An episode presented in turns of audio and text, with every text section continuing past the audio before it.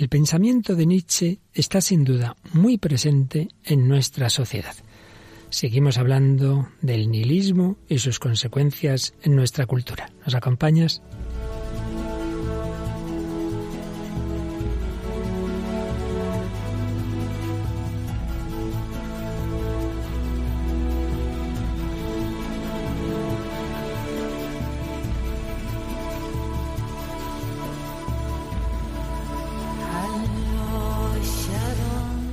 El hombre de hoy y Dios, con el padre Luis Fernando de Prada. Un cordialísimo saludo, muy querida familia de Radio María, en este final del mes de mayo, del mes de María, de la fiesta de la visitación y a punto de entrar en el mes del corazón de Jesús, pues despedimos en Radio María España, en la península al menos, todavía les queda una hora en Canarias, este mes de mayo con este programa del hombre de hoy y Dios. Me acompaña esta mujer de hoy, Paloma Niño. ¿Qué tal? Buenas noches, Paloma. Buenas noches, Padre Luis Fernando. Un saludo a los oyentes. Pues encantada de estar aquí el último día de mayo. Y en esta fiesta de la visitación, la Virgen llena del Espíritu Santo. En ella se produjo un Pentecostés unos cuantos años antes de Pentecostés. Estamos preparándonos a esa gran solemnidad de Pentecostés y también a ese mes del corazón de Jesús. Mañana, mañana a estas horas, estaremos acabando la hora santa, ¿verdad? Sí, eh, tenemos hora santa, buen comienzo de este mes de junio del corazón de Jesús. Pues vamos al contraste del, del, Dios que muere por amor por nosotros con la muerte de Dios de este pensador que no hay más remedio que conocer porque influye mucho en nuestra sociedad. Llevamos ya algunos programas dedicados a Nietzsche y vamos recibiendo comentarios, ¿verdad, Paloma? Hemos recibido un montón de buenos comentarios del último programa, hay que decirlo, y uno de ellos pues es el de María Mercy que nos dice, el programa de anoche me gustó muchísimo, que Dios os bendiga, familia, y a tantas chicas anónimas que como las que escuchamos anoche van por la vida a toda prisa, huyendo la gran mayoría de las veces de realidades muy duras familiares que desconocemos por completo y buscan llenar sus vacíos y carencias en las guindas y anzuelos de este mundo, creyendo que así encontrarán la felicidad Nunca debemos juzgar sin saber la historia que dejan atrás.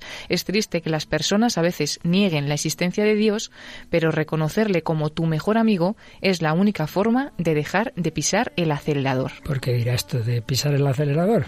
Pues porque pusimos precisamente una canción que se llamaba así Pisa el acelerador en el programa pasado para un poco pues hablar de todos los temas que estábamos tratando. Sí, muy interesante este correo, muy sintético de lo que hablamos. Si alguien no lo oyó, pues que se lo oiga, porque sí, la verdad es que a nosotros mismos nos sorprende muchas veces los programas que no esperamos luego cómo, cómo encajan todas las piezas. ¿Qué más comentarios tienes? Tenemos otro de Blanca Flor Prieto. He estado escuchando el programa El hombre de hoy y Dios y me ha encantado. Bueno, como todos los programas de Radio María, porque yo ya no escucho otra radio. Esta es la mejor del mundo. Bueno, hay que rezar especialmente por Blanca. Sí, sí, sí. Muchas gracias, Blanca, por tu comentario. Y tenemos también el de Lola Hernández. Fantástico programa. Cuánto ayuda a hacernos pensar, meditar y abrir los ojos. Gracias. 100% recomendable. Bueno, pues sí que hay que abrir los ojos a lo que está ocurriendo en nuestro mundo. Y luego nos llegaban también mensajes directos a Facebook. El de Jorge Barrios, muchas gracias por su programa. Es altamente instructivo y sin duda una gracia para quienes estamos en formación. Les escribo desde Colombia. Escucho el programa a través del podcast. Tenemos muchísimos oyentes en nuestros queridos países hermanos de Hispanoamérica. Pues un cordial abrazo para todos los que nos oís, más allá del charco. Y luego tenemos también el mensaje de Silvana Victoria Cipolone, que nos dice buenas tardes, soy una seguidora de vuestro programa desde Valencia, lugar de trabajo y residencia. Mis más cordiales saludos, respeto por tan preciosa labor y muchísimas gracias y bendiciones. Pues muchas gracias también a ti. Y luego teníamos un correo que luego ya lo usaremos durante el programa, ¿verdad? Sí, es el correo de Agustín Amantegui, Agustín que nos escribe desde Irún y bueno, que lo comentaremos su correo un poquito más adelante. Bueno, pues hoy seguimos con ese tema del trasfondo nihilista de nuestra sociedad, inspirado, entre otros, en Nietzsche. Hoy veremos una película tampoco agradable, nada recomendable en sí misma, pero como siempre comentamos, a veces pues cogemos cortes de películas que no quiere decir que aconsejamos, aconsejamos verlas, pero sí que nos ilustran el tema, que es una película española, ¿verdad? Es Las historias del Cromen. Fíjate tú, es un, un, bar, ¿verdad? Y ahí en torno a ese bar había unas historias y una famosísima canción de un no menos famoso grupo musical español. Va a ser la canción de los celtas cortos que se titula La senda del tiempo. Todo esto ilustra ese trasfondo nietzscheano, más de lo que podamos pensar, de tantas manifestaciones de la cultura de nuestro tiempo. Pues vamos adelante con este programa del hombre y Dios sobre el nihilismo, sobre Nietzsche, sobre sus consecuencias.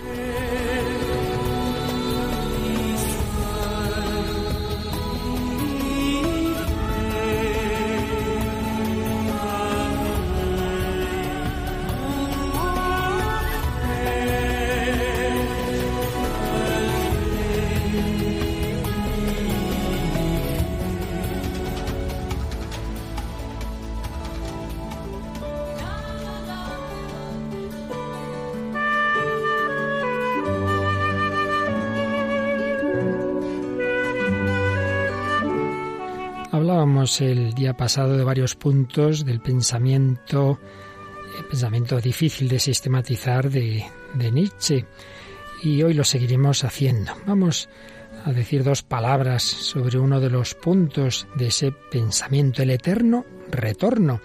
Si según Nietzsche Dios había muerto, si no hay seres absolutos, si no hay ninguna realidad trascendente que pueda dar razón del mundo, ¿qué queda? Pues un mundo mudable, contingente, nada fijo, ya no cuenta con ningún horizonte, con algún sol que haga punto de referencia superior, como veíamos en un famoso texto que vimos el otro día. Y entonces, en determinado momento, Nietzsche pues empieza a pensar, y sin duda por influencia de ese mundo griego que él conocía muy bien, en la teoría del eterno retorno. Si ya no hay un ser permanente e inmutable, lo que hay es el devenir, el cambio, a ese devenir hay que otorgarle las características de permanencia propias del ser. Es una metafísica invertida, donde estaba el ser, ese ser fijo, absoluto, que en último término sería Dios, Nietzsche pone el devenir. Pero para que el devenir, el cambio tenga permanencia, acude a la idea del eterno retorno.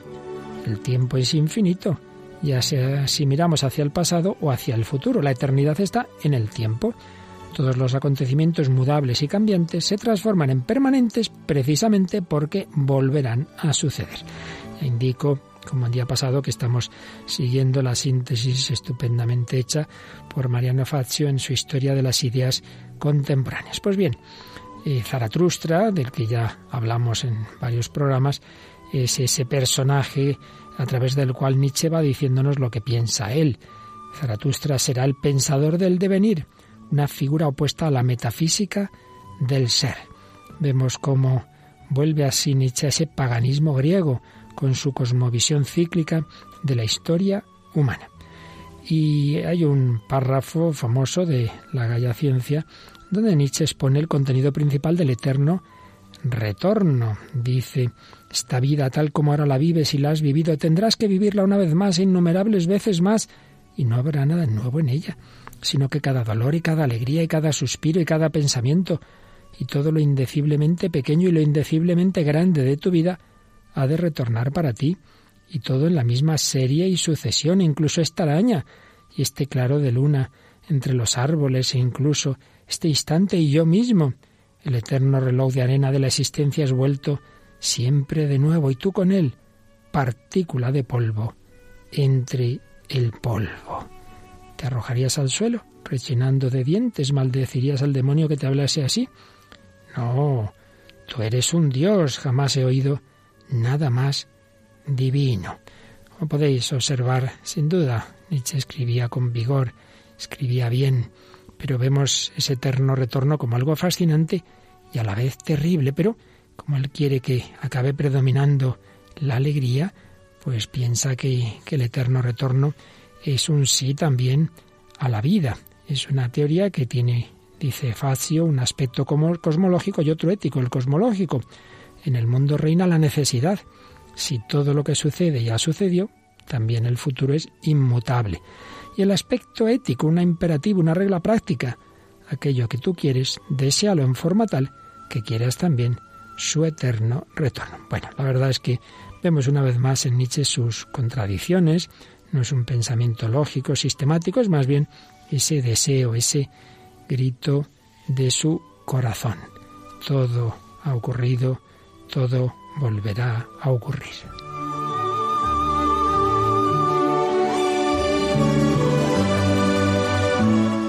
Y junto al eterno retorno, digamos algo sobre la voluntad de poder. Ahí está la doctrina moral de Nietzsche. Este mundo es voluntad de poder y nada más. Es una teoría del universo que completa su doctrina del eterno retorno. Más allá del bien y del mal escribe una entidad viviente. Quiere sobre todo desencadenar su propia fuerza. La vida misma es voluntad de poder. Y el carácter de esta voluntad de poder aparece en un fragmento del, libro que se llama así, La voluntad de poder, que los editores de Nietzsche pusieron como punto final de su obra. Vamos a leerlo eh, precisamente como ejemplo de esa manera de escribir de Nietzsche y de esos sus deseos, que en ningún sitio desde luego demuestra, simplemente pues expone lo que él siente más que lo que piensa. ¿Sabéis qué es para mí el mundo? Este mundo, una inmensidad de fuerza sin comienzo y sin fin, una magnitud fija y broncínea de fuerza que no se hace más grande ni más pequeña, que no se consume, sino que sólo se transforma, de magnitud invariable en su totalidad, una economía sin gastos ni pérdidas, pero también sin aumentos, sin ganancias, circundado por la nada, como por su límite. No es una cosa que se desvanezca ni que se gaste, no es infinitamente extenso, sino que como fuerza determinada ocupa un determinado espacio, y no un espacio que esté vacío en algún lugar, sino que más bien como fuerza está en todas partes, como juego de fuerzas y ondas de fuerza. Y más adelante dice, este mundo mío, dionisíaco, que se crea a sí mismo eternamente y eternamente se destruye, este mundo misterioso de las voluptuosidades dobles, este mi más allá del bien y del mal, sin finalidad, a no ser que la haya en la felicidad del círculo, sin voluntad, a no ser que un anillo tenga buena voluntad para sí mismo. ¿Queréis un nombre para este mundo? ¿Una solución para todos sus enigmas? ¿Una luz también para vosotros los más ocultos, los más fuertes, los más impávidos, los de medianoche? Este mundo es la voluntad de poder y nada más. Y también vosotros mismos sois esta voluntad de poder y nada más. Y así termina esta obra de Nietzsche, este mundo mío dionisíaco que se crea a sí mismo más allá del bien y del mal, es voluntad de poder y nada más.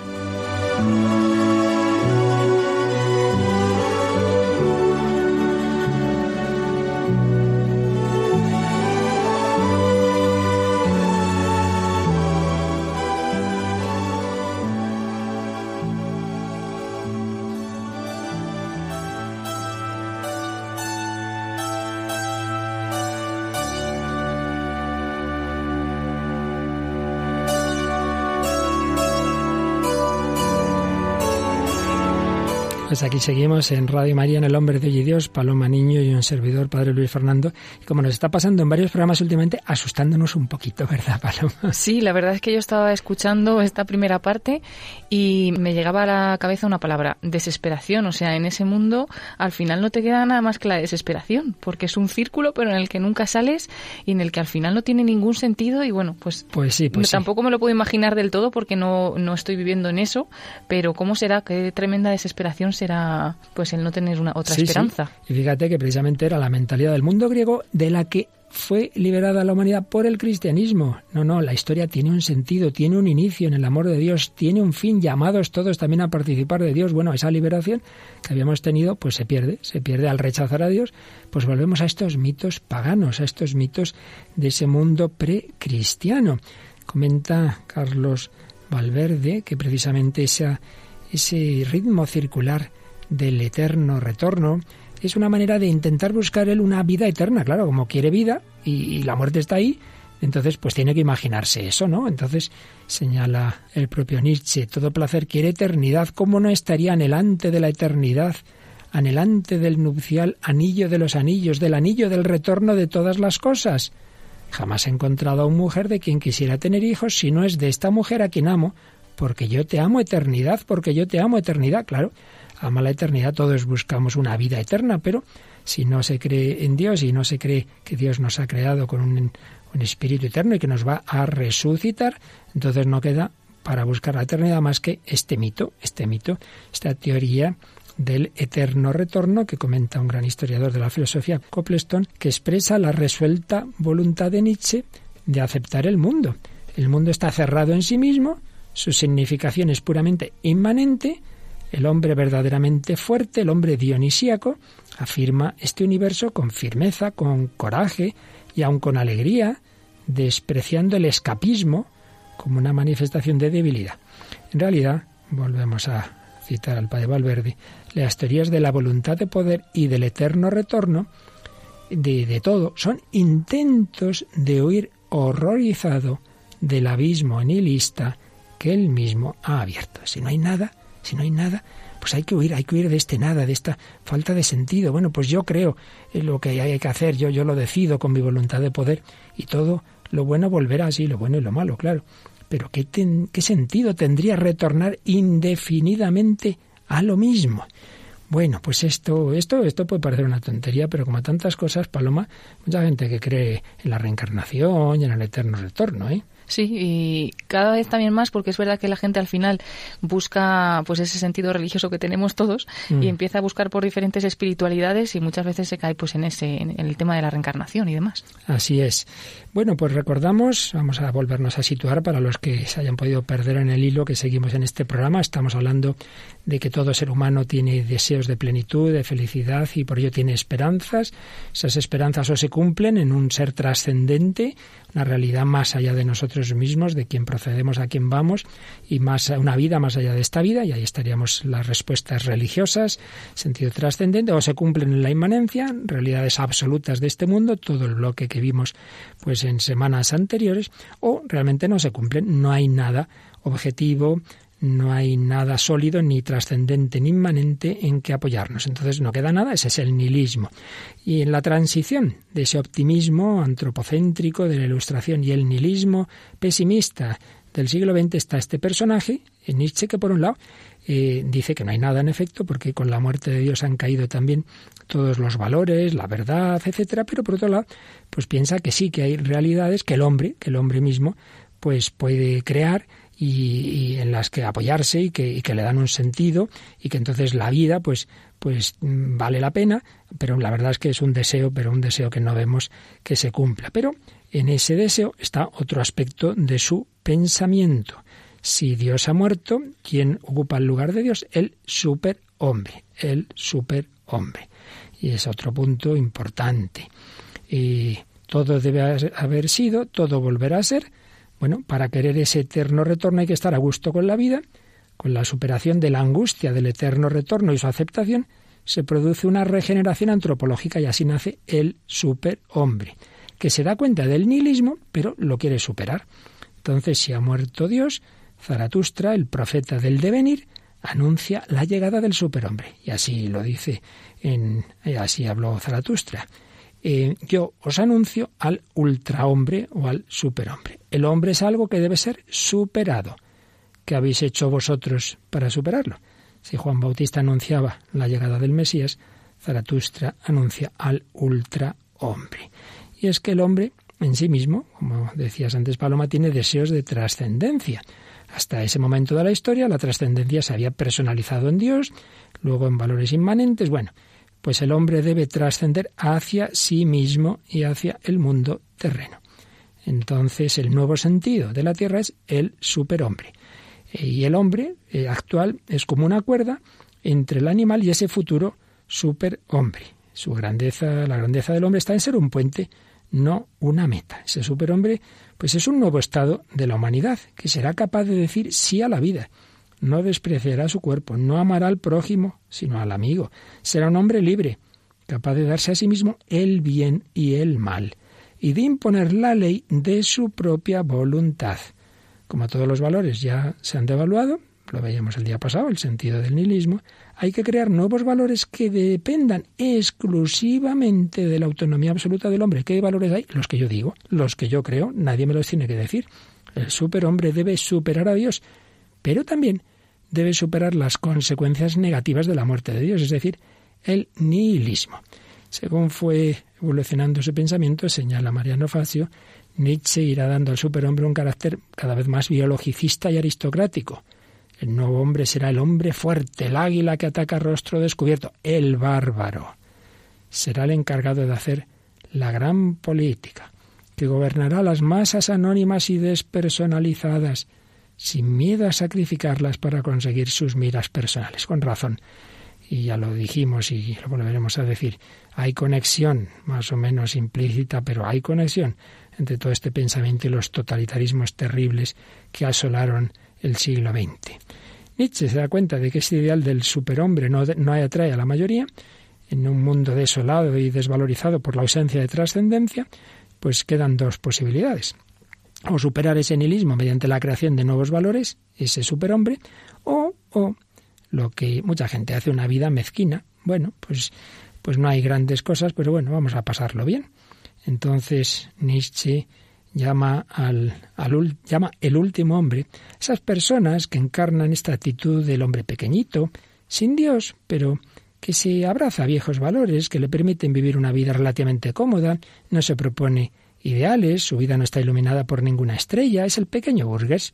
Y por eso, eh, señala este autor, ya lo hemos dicho otras veces, que hay como una doble herencia de ese nihilismo nietzscheano. Por un lado, esos totalitarismos voluntaristas que encarnarían los ideales del superhombre, vamos a crear ideales que valga la pena, la raza, la nación, eh, eh, la, lucha de la clase proletaria, entonces eso va a dar sentido nuestra vida y acabamos en esos totalitarismos, o, o, lo que hoy está mucho más extendido, el pensamiento débil, el hedonismo, el escepticismo moral, el relativismo, el absurdo existencial, nada es verdad ni mentira.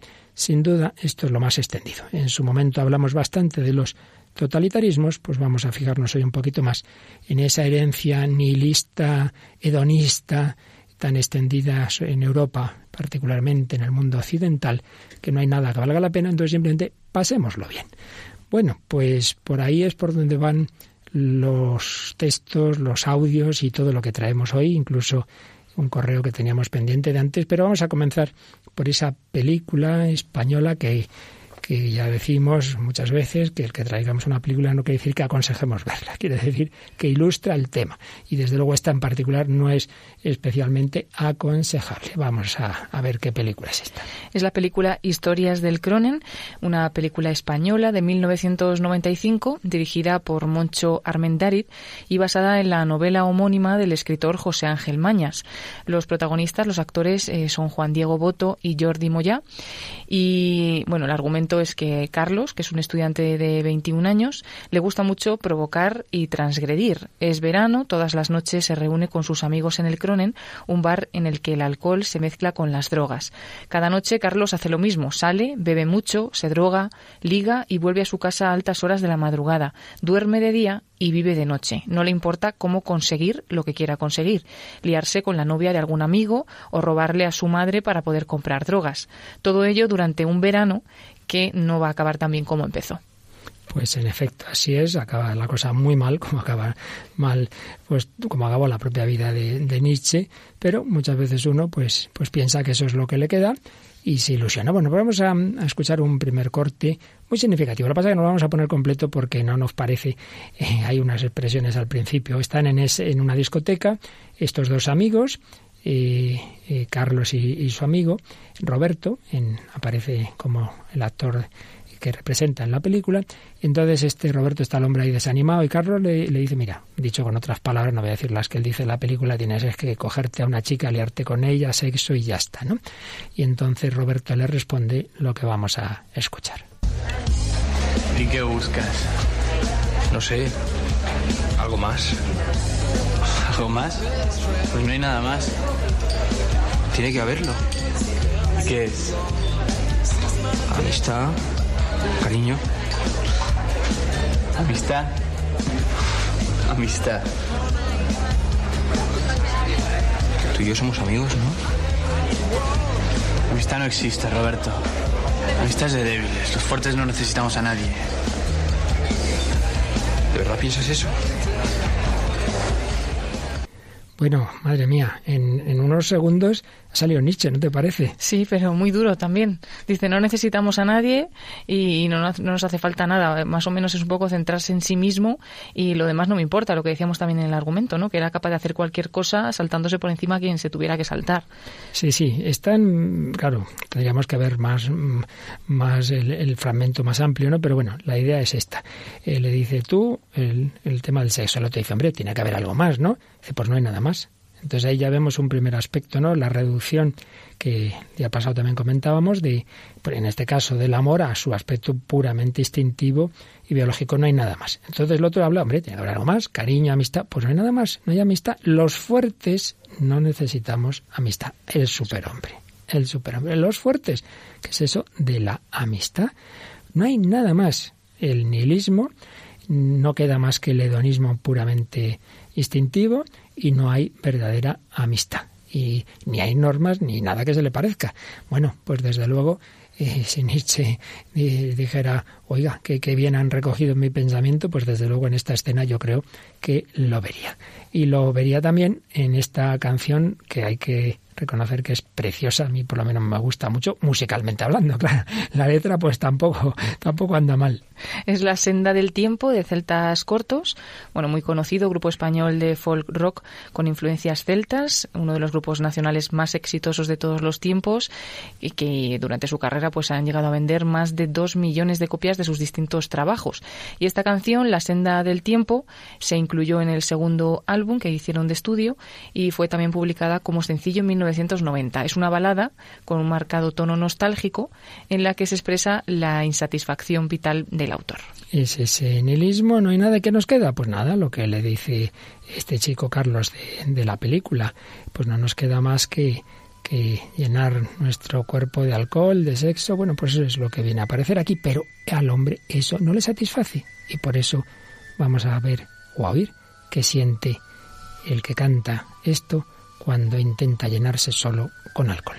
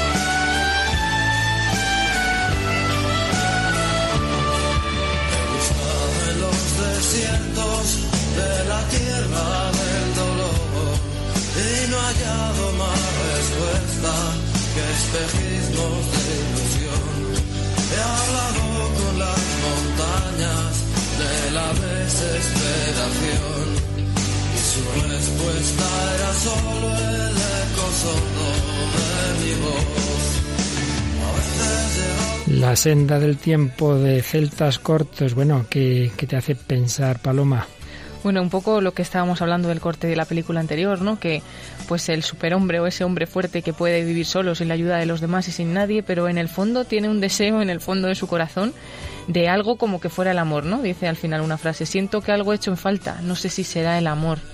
Pues al final siempre el hombre tiene que tener, tiene que necesitar, necesita algo más. Y si no, pues eh, tengo una melancolía que está acabando conmigo, siento que me vuelvo loco. Entonces, ¿qué hago? Me sumerjo en el alcohol, pero las estrellas por la noche han perdido su esplendor, pero el hombre no puede dejar de buscar, he buscado en los desiertos de la tierra y del dolor y no ha hallado más respuesta que espejismos de ilusión. He hablado con las montañas de la desesperación y su respuesta era solo el eco sordo de mi voz el hombre encerrado en sí mismo en este mundo, por mucho que le intente sacar todo el jugo, todo el placer, se encuentra con esa desesperación.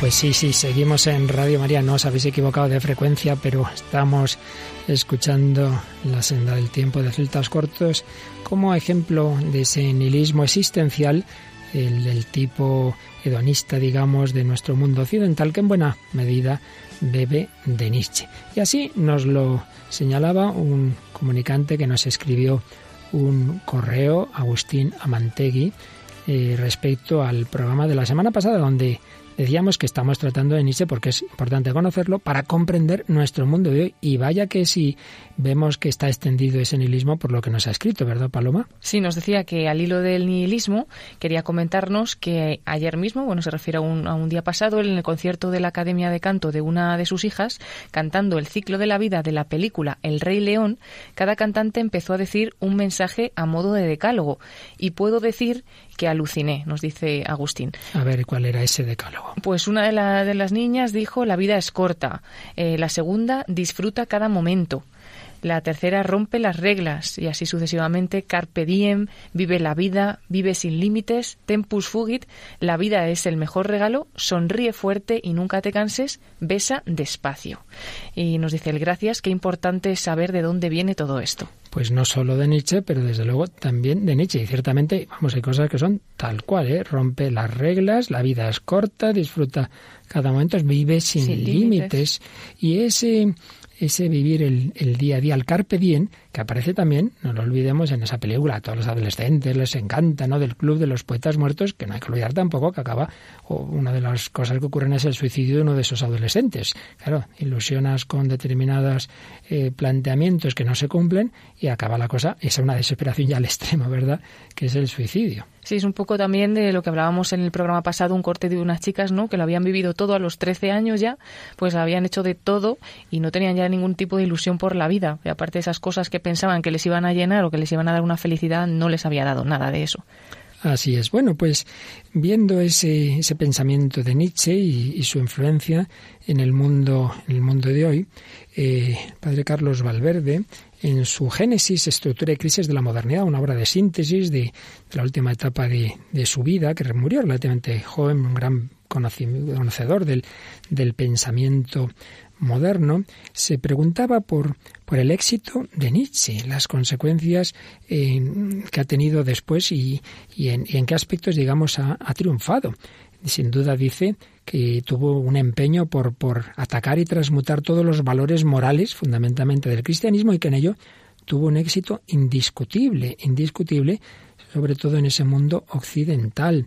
Eh, como muchos filósofos, novelistas, poetas, dramaturgos, directores de cine, podríamos añadir pues compositores de canciones, han recogido su mensaje de inmoralismo y de anticristianismo y lo han transmitido de múltiples formas a generaciones enteras. Llega a decir que nuestra época, él estaba hablando del siglo XX, él escribía a finales de ese siglo, pasaría a la historia como una edad nietzscheana, nietzscheana. ¿Qué triunfos ha tenido Nietzsche? Bueno, en primer lugar habla de los fascismos de los años 30, da razones de por qué no es una mera eh, especulación, sino como hay una conexión clara tanto con Hitler como con Mussolini. Como de esto ya hablamos, lo dejamos. Pero habla también de algo mucho más actual, que es el triunfo de la técnica. Y todos diríamos que también de esto hemos hablado a propósito del cientificismo. ¿qué tiene de malo la técnica? Nada, no tiene nada de malo. El problema es que cuando no hay valores morales, cuando no hay una moral objetiva, tener la técnica en tus manos es pues como el niño que tiene una pistola y que puede usar de cualquier manera. Y entonces vemos ahí al superhombre nietzscheano, con la técnica expresión suprema de la voluntad de poder, el dios dinero y el dios placer, que exigen inmensos sacrificios y prometen la felicidad terrena. Entonces es una ciencia no al servicio de la verdad y del bien, sino del, del máximo beneficio, del, máximo placer. A nivel político o económico, pues ante todo lo único que importa es conseguir el bienestar material. Y esto ha triunfado, pues diríamos que prácticamente en todos los partidos políticos de un lado o de otro en, Europa. Aquí parece que lo único que importa es, es ese bienestar material. Eh, consecuencias en la filosofía. El valor absoluto de lo verdadero es sustituido por el valor absoluto de lo útil. Está ese relativismo vitalista, la competitividad egoísta y amoral, por lograr el poder, el éxito, el placer, el dinero. Pensador alemán, ateo, aunque parece ser que al final de su vida tuvo un acercamiento a la fe, Martin Heidegger, decía que Nietzsche venía a ser el cumplimiento de una metafísica desorientada desde Platón y desde, sobre todo desde Descartes. Se había empezado bien la metafísica, es decir, la filosofía, eh, porque se habían preguntado los primeros filósofos griegos por el ser, Luego se orientó hacia las ideas subjetivas, Descartes, y cada vez fue por esos caminos más subjetivos hasta llegar al total subjetivismo y voluntarismo de Nietzsche, que niega la verdad de los seres y el fundamento mismo de los seres, el ser. Entonces se destruye la metafísica. El ser es sustituido por la voluntad de poder. El superhombre sería la última y total expresión del subjetivismo. Entonces la técnica es incapaz de reflexionar sobre el sentido de la vida. Entonces simplemente pues la uso para lo que me parece, porque como cada hombre se da a sí mismo sus valores, su bien y su mal, muchos hombres no creen en normas morales objetivas, bueno, un vago sentimiento de que la injusticia es mala, pero aún así, si, si mi placer vital, mi éxito lo pide, pues eh, tengo que hacer a veces una injusticia que le vamos a hacer.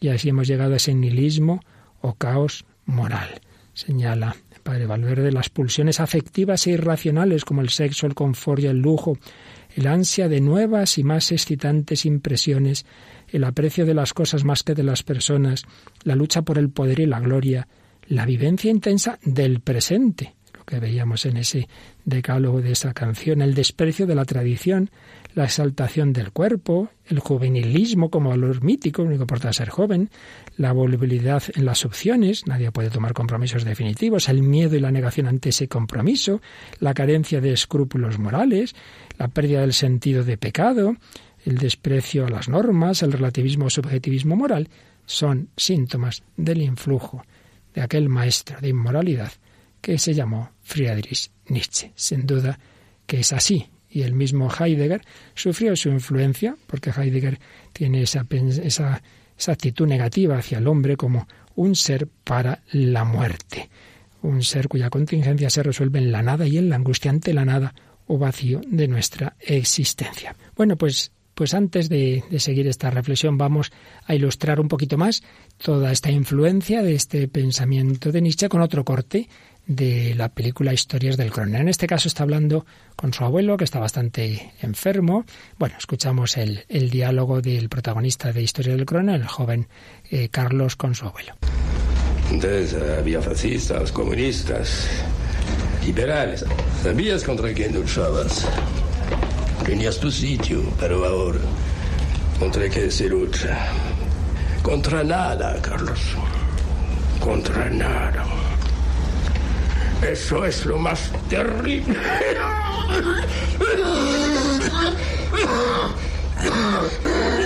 ¿Qué pasa? ¿No le habrás dejado fumar? No, claro que no. Eso no, Carlos, eso no. La mentira es el desastre. Si haces o dices algo, tienes que mantenerlo. O sea, que le has dejado fumar. Tienes que mantener tu palabra, Carlos. Si no, estamos perdidos. Perdidos. pues en este corte de historias del Cronen aparecen muy claras dos posturas. En el abuelo, pues esos valores, objetivos fijos, ideales, equivocados o no, pero por los que vale la pena luchar. Antes había fascistas, comunistas, bueno, luchaban por algo que creían que era verdad. En cambio, ese su nieto no cree en nada. Se miente, se queda tan tranquilo. No, no, no puede ser. La mentira es un desastre. Ese es el nihilismo amoralista que nos ha llevado, entre otros, este maestro de nuestra generación, que es Nietzsche. Pero gracias a Dios, Paloma, como siempre vemos, el Espíritu Santo es más fuerte también que todas las ideas que uno haya podido recibir, aunque sea por todos lados, profesores, canciones, cine, teatro, el Espíritu Santo más fuerte. Y siempre nos trae algún testimonio que muestra que Dios es capaz de llenar ese nihilismo y ese vacío. Sí, y en este caso vamos a hablar del filósofo Sylvain Clement. Es un francés que vamos a partir su historia desde eh, septiembre de 1994, cuando tenía apenas 22 años de edad, pues la edad suficiente para haber experimentado ya en su vida, por todas estas cosas, el sinsentido de la vida, de tal forma que hasta el suicidio rondaba ya por su cabeza. En ese momento, tenía 22 años, pues caminaba por la Basílica de Nuestra Señora de Longpont-sur-Orge, al norte de Francia, junto a su amiga Emmanuel, a la que había conocido en un centro para personas discapacitadas en el que trabajaron juntos. En el fondo, él quería recorrer un largo camino de vida con, con esta chica, con Emmanuel, pero eso requería un compromiso y además ella también había decidido antes de conocerse con Sylvain que se iba a retirar durante nueve meses a una comunidad religiosa para pensar sobre una posible vocación. En ese momento, cuando estaban caminando por esa basílica, era el paseo de despedida. Esta chica era una de las primeras católicas que él había conocido. Él no creía en Dios ni en el diablo, no creía ni en la buena gente ni en sí mismo. Aunque también dice que fue tocado por la sencillez de, de la alegría de esta chica y por la sinceridad de su fe, pero no creía ya ni en el hombre ni en nada. Vamos a contar también algo más sobre él. Sobre él acechaban muchos años de desesperanza. Se manifestaba la sombra de la desesperación que había tenido durante años, eh, porque había estado absorbido por el abismo de la nada al igual que un meteorito es por un agujero negro. Estas son sus palabras. Su pasado le atormentaba. Recordaba también que desde los 16 años, sin descanso, le habían asaltado las preguntas de cuál es el sentido de la vida, qué hacer con ella, por qué merece la pena ser vivida, por qué el sufrimiento. Y esas preguntas le llegaban hasta el corazón y hasta la mente. Incluso afirmaba que la muerte le fascinaba más y meditaba vagando en los cementerios. Pero un hecho comenzó a cambiarle un poco la percepción de la vida y fue el suicidio de un amigo suyo. En ese momento, este joven francés decía que no quería vivir a medias, quería una vida plena, que valga la pena haber sido vivida a raíz del suicidio de este amigo suyo, pero el problema es que no sabía cómo hacerlo.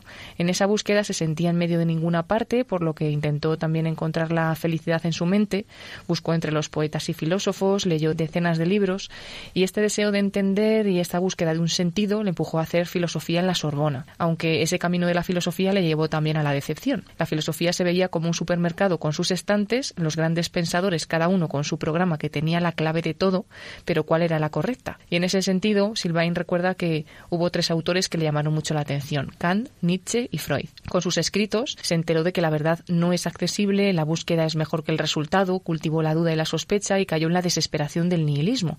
Tuvo esa horrible experiencia del vacío, un abismo que parecía abrirse debajo de mis pies, dice él. Y todo esto pues fue calando, incluso llegó a no creer en el amor, porque el amor está asociado a la verdad. Entonces ni siquiera creía ya. En pues desde luego era muy nichiano, ciertamente. Sí. Y en esa situación estaba ese día que andaba paseando pues con Emanuel por la basílica y iban caminando por esos pasillos de, maravillosos de, de, la basílica y en ese momento pues se separaron uno por cada lado mientras miraba cada uno pues lo que le interesaba y entonces él pasó delante de una estatua del obispo Dionisio y de repente cuenta que vio en su corazón, en el corazón de pues de la imagen de este obispo el rostro de un niño. Parecía uno de esos ángeles con el pelo rizado. Esta cara se volvió hacia mí y me miró como diciendo Ven, sígueme. Me detuve asombrado. Volví a la estatua, pero el niño había desaparecido. Era aquello una alucinación, yo no encontraba ninguna explicación racional para ello.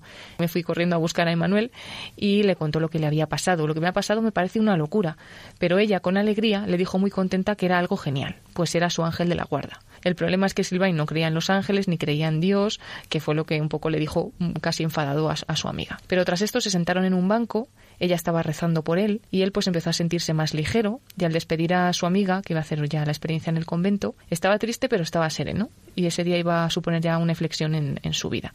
Todo fue muy rápido desde ese momento, al día siguiente se sintió atraído para ir a la iglesia, no era bautizado pero asistió a una de las, a su primera misa de, de su vida y la palabra de Dios dice me habla a mí personalmente. Tenía la impresión de que mis oídos se abrían, las palabras del sacerdote también me tocaban, yo no asistía a esa misa, la viví experimentó algo que nunca lo había experimentado. Llegó la paz a, él y dice también estas palabras, por primera vez estaba bien. El que buscaba todo esto con su cabeza y su razón lo había encontrado de repente convertido en presencia de Dios. Y eso fue todo en una semana, no solo la cara del niño, el ángel de la guarda, ¿no? que, que le dice ven sígueme, sino también pues esa presencia en la Eucaristía, en la Santa Misa y a, dos días después también la confesión y así se fue acercando tan rápidamente, a la Iglesia Católica, hasta que llegó su bautizo. Qué maravilla. Bueno, pues esa nada fue llenada por el amor de Dios, fue tocado por el Espíritu Santo.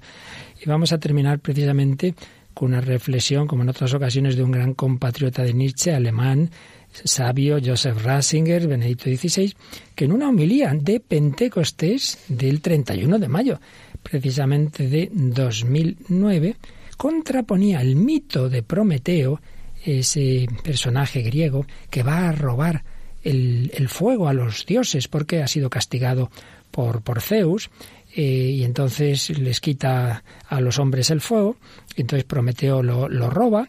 Bueno, pues eh, señalaba Benito XVI que esa figura recuerda un aspecto característico del hombre moderno. Al apoderarse de las energías del cosmos, el fuego, Parece que el ser humano hoy se afirma a sí mismo como Dios y quiere transformar el mundo dejando a un lado o incluso rechazando al creador del universo. El hombre ya no quiere ser imagen de Dios, sino de sí mismo.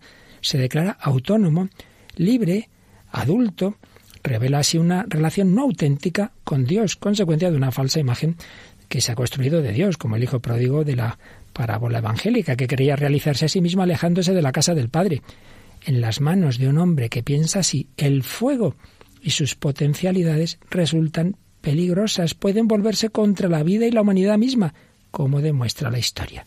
Y recuerda el ejemplo de las tragedias de Hiroshima y Nagasaki, donde la energía atómica, el fuego, utilizada con fines bélicos, acabó sembrando la muerte en proporciones inauditas. Y en cambio, Jesús dijo a sus discípulos, he venido a arrojar un fuego sobre la tierra cuánto desearía que ya estuviera encendido. Esas palabras se cumplieron sobre todo en Pentecostés. Se les aparecieron unas lenguas como de fuego y quedaron todos llenos del Espíritu Santo. Ese es el fuego verdadero, no una energía anónima, es el Espíritu Santo y no ha sido robado a los dioses como Prometeo, sino que Dios lo da, lo regala. Dios quiere seguir dando ese fuego a toda generación humana. Lo puede dar de muchas formas, pero el camino ordinario, el camino normal que Dios mismo ha elegido para arrojar fuego a la tierra es Jesucristo, su Hijo encarnado, muerto y resucitado. Y a su vez, Jesucristo lo comunica ordinariamente a través de la Iglesia. Recordamos que el domingo de Pascua Jesús dice a los apóstoles, recibid el Espíritu Santo, sopló sobre ellos. A quienes perdonéis los pecados les quedan perdonados.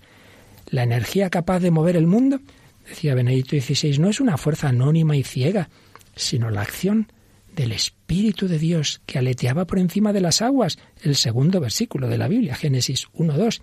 Jesucristo no trajo a la tierra una fuerza vital que ya estaba en ella, sino al Espíritu Santo, es decir, el amor de Dios que renueva la faz de la tierra, purificándola del mal, liberándola del dominio de la muerte. Este fuego puro, esencial y personal, el fuego del amor, vino sobre los apóstoles reunidos en oración con María en el cenáculo. Pero no olvidemos, también lo mencionaba Benedicto XVI, que ya bastantes años antes hubo un Pentecostés sobre María, llena del Espíritu Santo, y que en la visitación María, llena de ese Espíritu Santo, mm, expresó su gozo y su alabanza. Frente al hombre que prescinde de Dios, María siempre se remite a Dios. Proclama mi alma la grandeza del Señor. Se alegra mi espíritu en Dios, mi Salvador.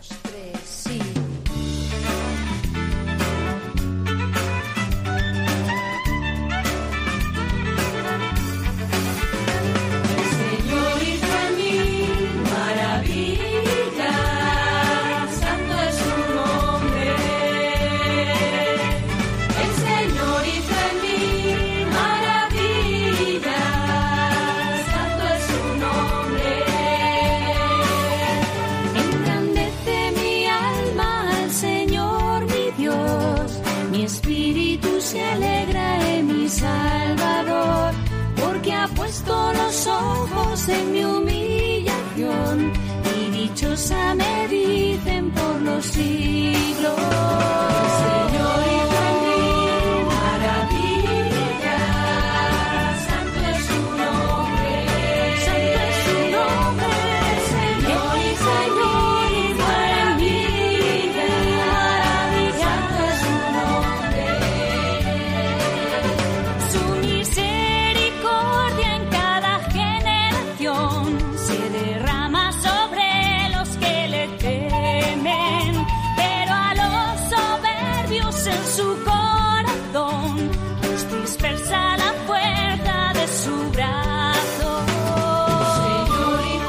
Sí tenía razón Nietzsche en que él no veía a muchos cristianos alegres que bailaran por sentirse salvados. Bueno, pues esta canción y tantas otras expresan esa alegría con la que debemos vivir, porque sí, sabemos que estamos salvados, que Dios nos ama, expresemos el gozo, la vida verdadera que viene del Espíritu Santo.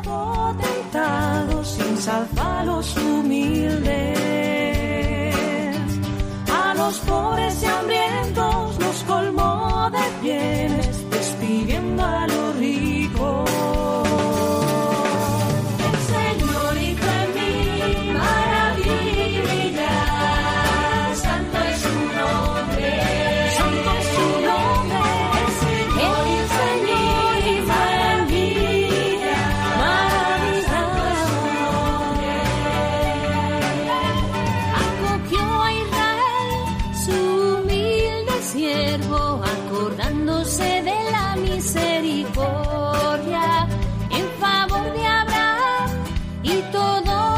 todo lo prometido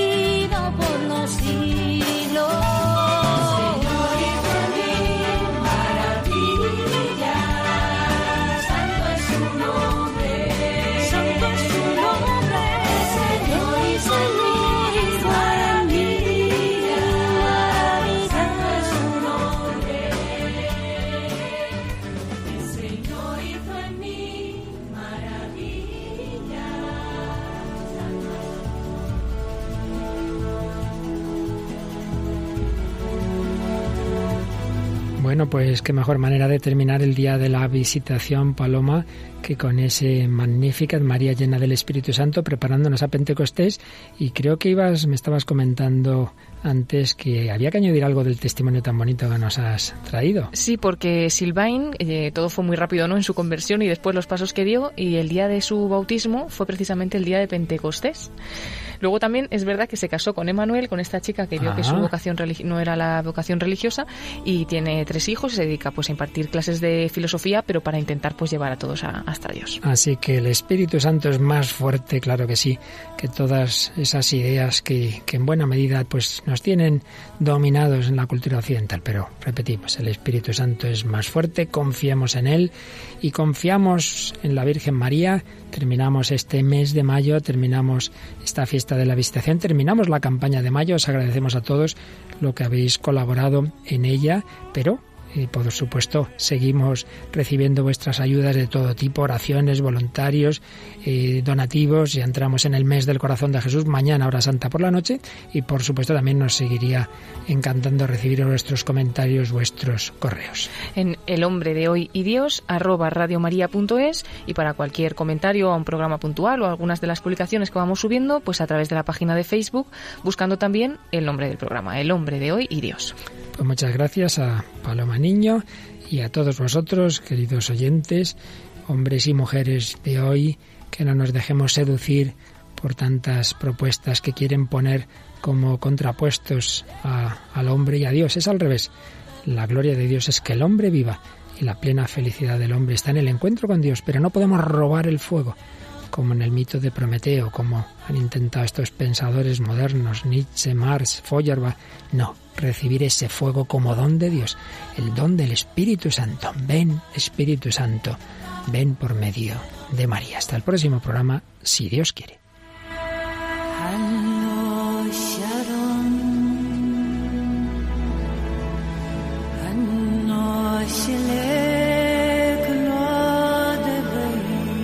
Así concluye El hombre de hoy y Dios Un programa dirigido en Radio María por el Padre Luis Fernando de Prada.